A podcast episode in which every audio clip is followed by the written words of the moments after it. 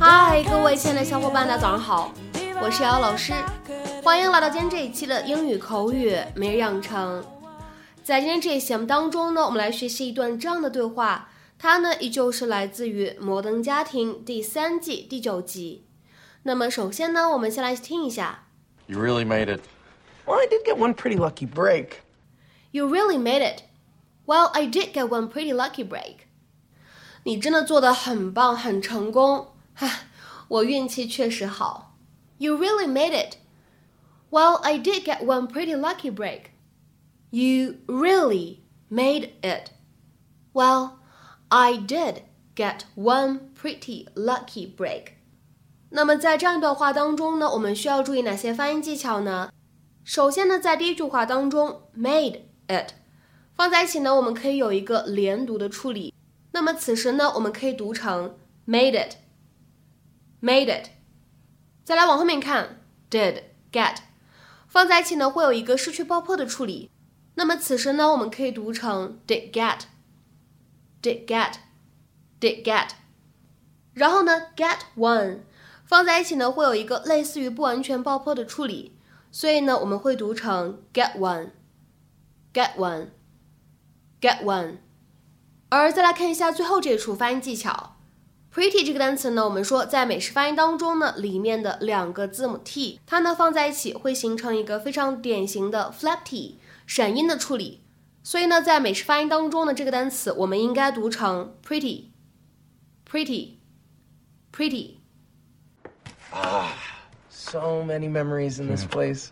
Do you guys still have like every cereal? We have a lot. Yeah, of course you do. Of course you do. You only have the greatest dad in the world. So what have you been up to? I haven't seen you since you went off to college. oh, you know, I actually didn't work out so well. I bounced around for a while. Ended up washing dishes in New Mexico. Mm.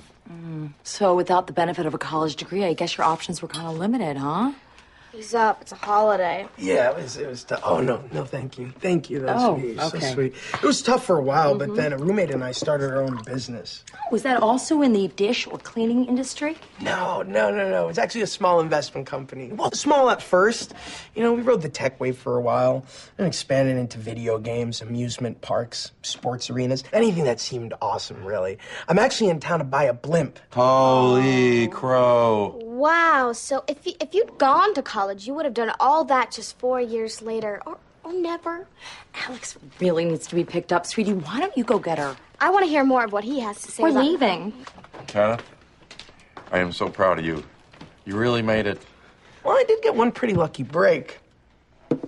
Early on, I met a very special guy who taught me that what I thought and said had value. Oh, yeah. Shh, Luke. Let the man talk. He encouraged me to always find the fun and follow this thing. Your lung? No, my heart. To this day, at every crossroad, I ask myself one question What would Phil Dunphy do? Record scratch. Oh, that's me buzzing.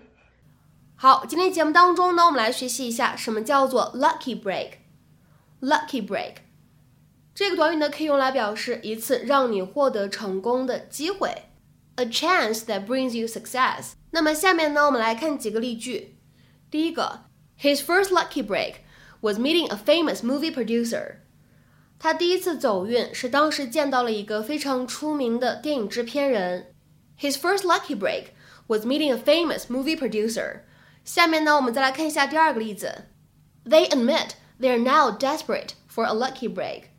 他们承认他们现在非常渴望一个能够一举成功的机会。They admit they are now desperate for a lucky break。下面呢，我们来看一下倒数第二个例子。I need a lucky break now。我现在缺少机遇。I need a lucky break now。再比如说呢，我们来看一下本期节目末尾的最后这个例子。She's never had a lucky break。她从来都没有一个好的机遇。She's never had a lucky break。那么下面呢，我们来看一下本期节目的末尾呢，有一个什么样的翻译任务留给各位。今天这个呢是一个英译汉。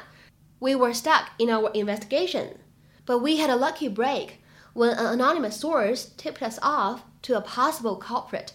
We were stuck in our investigation, but we had a lucky break when an anonymous source tipped us off to a possible culprit。那么这样一个长的句子，你会如何去理解和翻译呢？ 期待各位同学的积极发言。我们今天这一期我们的分享呢，就先暂时到这里了。明天节目当中呢，我们再会。See you。